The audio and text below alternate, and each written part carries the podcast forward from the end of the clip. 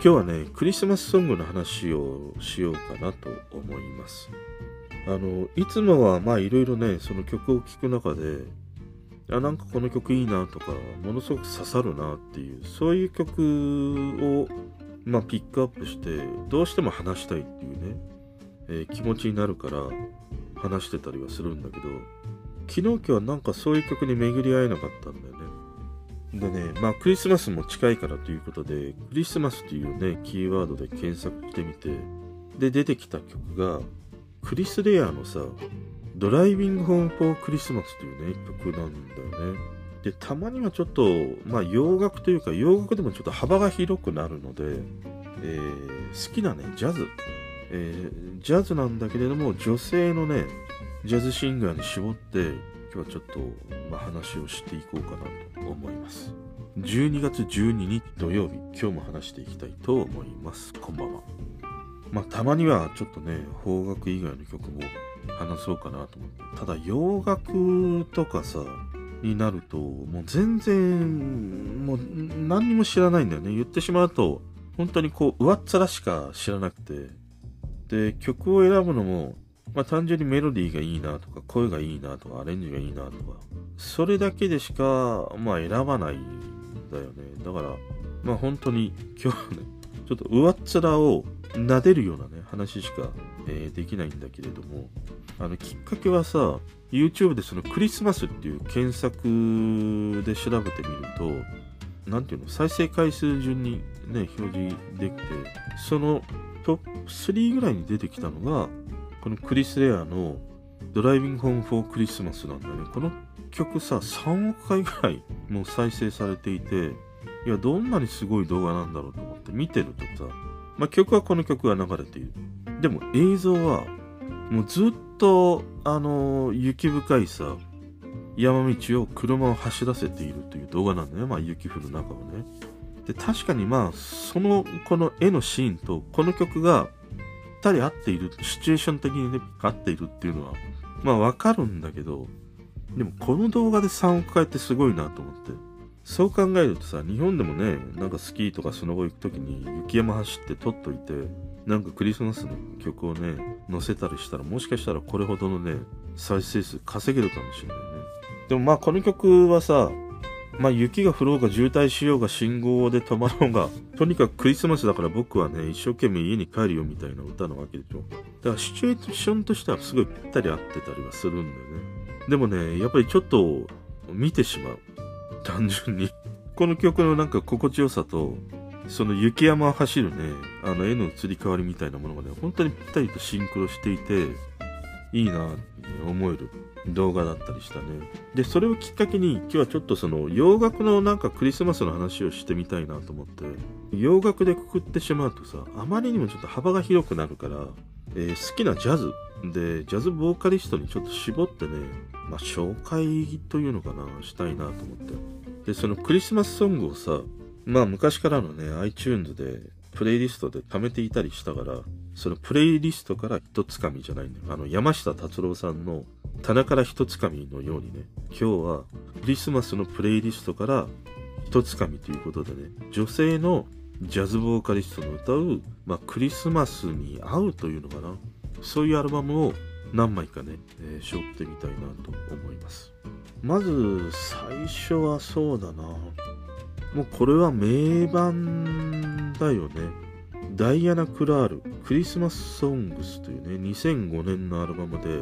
もうこのダイアナ・クラールはもうジャズ界では今ナンバーワンの、まあ、ジャズシンガーだったりはするんだよね。まああのグラミー賞ももう何回も取っているというね、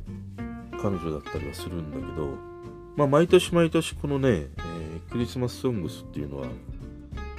一度は聴くし、そのなんかね、曲が流れているようなね、バーとか昔行ったりすると、でもこのシーズン、このね、えダイアナ・クラールのクリスマスソングスからのね、曲が流れていたりもするからね。で、彼女は、まあ、カナダ出身の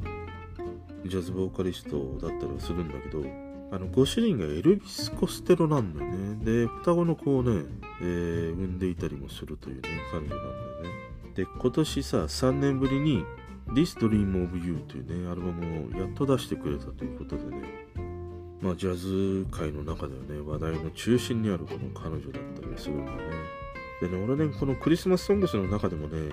I'll be home for Christmas というと、What are you doing New Year's, New Year's Eve というね、曲が好きなんだけど、あのね、それ以外でもね、彼女が歌う、まあ、名曲、もうデスペラードあるでしょこのダイアナ・クラールが歌うデスペラードもすごくいい。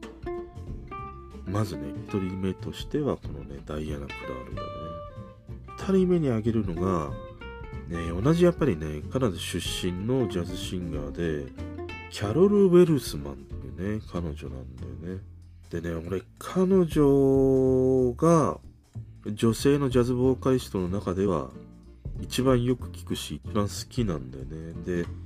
彼女をね、知ったきっかけの曲がさ、Memories of You っていうね、曲があるんだけど、とにかくもうこの曲にハマってさ、一時期毎晩寝る前にね、この曲をかけながらね、眠っていたというほどハマる、このね、彼女の曲だったりはするんだけど、あの、特にね、なんか彼女は、そのクリスマスソングみたいなね、ダイアナ・クラールのような、そのクリスマスのね、名盤っていうのは出していないんだけど、一番俺が好きなのはね、まあ、この、さっきもね、話した、この Memories of You っていうね、アルバムがあるんだけど、2008年のね、それが一番好きなんだけど、もしサブスクで聴くということであればね、えー、Alone Together というね、2015年のアルバムがあるんだけど、俺はこれが好きだったりはするね。あの、彼女の声って、ジャズシンガーとしては割と素直な声で分かりやすい声だったりはするんだ、シンプルな声で。で、よくね、あの、ダイアナ・クラールとね、カナダ出身ということで比べられるんだけど、ダイアナ・クラールの声って、まあ、少しこう、ゴリゴリのハスキーっていうことではないんだけど、キャロル・ベースマンと比べると、少しだけハスキーで、ものすごい芯があるんだよね、ダイアナ・クラールの声ってね。でも一方でこのキャロル・ウェイスマンっていうのは素直ななんか声でものすごく聞きやすい聞きやすいんだけどいわゆるそのジャズ好きな人からするとねいや彼女の声って特徴がないからちょっと退屈だってはね多かったりはするんだよねでも俺はこの彼女のね素直な歌声が好きだったりはするんだけどねでねあの彼女が歌うクロストユーってね、まあ、この、これも名曲があるんだけども、これを歌う彼女の歌声もすごく、このクリスマスに聴くには似合うね、一曲じゃないかなというふうに思うね。そして3人目。3人目が、ジェイミー・ポールというね、ねアメリカ出身のジャズボーカリストですね。まあ、さっきのこの2人から比べると、少し若い。まあ、まだ40代のね、彼女だったりはするんだけど、彼女は、まあなんかクリスマスということでね、あさっていった結果、まあ出会ったんだけど、え彼女のね、クリスマスタイムイズヒアっていうアルバムがあるんだけど、これはね、あのー、ダイアナ・クラールのこの名盤のね、クリスマスソング同様に、クリスマス用に全てがね、歌われていくだったりはするので、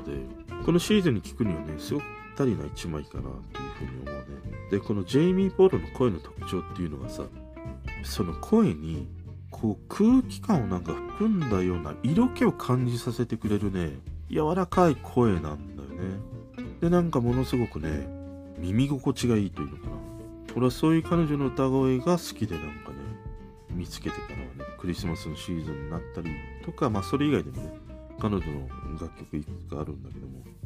聴いたりするね。で、クリスマスタイムイズヒアの中ではね、一番好きなのはね、ホワイトクリスマス一番最後の一曲なんだけど、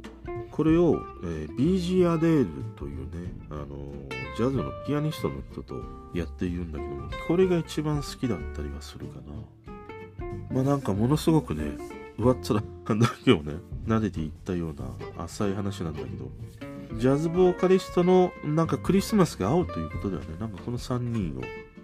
おすすめしてみたいなというふうにね、思いましたね。あとね、えっ、ー、と、セシリア・デイルのクリスマス・イン・ボッサっていうね、あの、このアルバムもすごく良かったりしました。あの、ボサノバなんだよね、全部ね。とかね、えー、ちょっとジャズとは離れるんだけど、やっぱり円屋のあのクリスマスアルバム、なんだったっけかな、円屋は。円屋のクリスマスアルバムとかも良かったりしたね。ちょっと題名今思い出せないんだけど。まあ、やっぱりなんかクリスマスシーズンってもちろんそのね、日本の曲もいいんだけれども、山下達郎さんとかさ、松任谷由実さんとかさ、まあいいんだけれど、やっぱりなんか海外のこういうジャズにしろ、まあ洋楽のクリスマスソングを聴くと、なんかその、本物のクリスマス感があるなっていう、なんかそんなことを思ったりするよね。まあ今日はね、ちょっと普段とは違って、まあこのジャズのね、クリスマスに合うようなね、曲の話をしてみました。それでは。